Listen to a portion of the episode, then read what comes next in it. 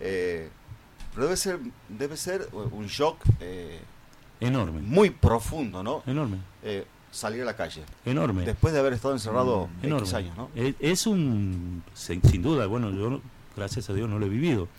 Lo conozco desde mi trabajo simplemente, mm. pero de solo imaginarlo debe ser muy, muy, muy fuerte.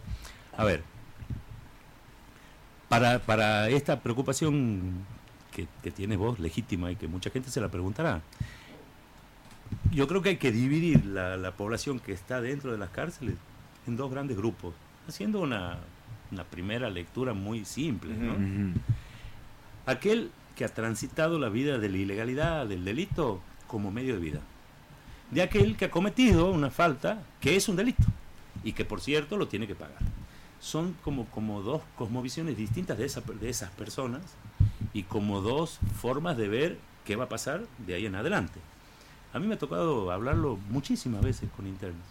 Bueno, aquel que ha vivido eh, como medio de vida el delito, tiene una mirada muy poco preocupada por su futuro, porque su única percepción, más allá de todo el trabajo que hagamos, ¿eh? Eh, ha sido esa vida. Nosotros qué intentamos dentro de este sistema?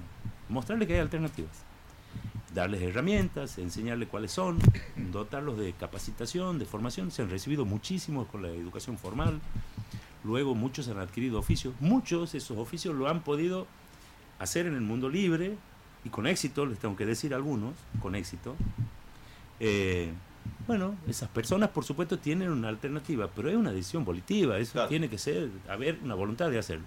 Mientras tanto que de esto cultural que hablábamos antes, otras personas que han cometido un delito, pero que no son delincuentes, han cometido un delito. Eh, es, muy, es mucho más probable que su reinserción en la sociedad sea más pacífica, sea más ordenada, sea más simple.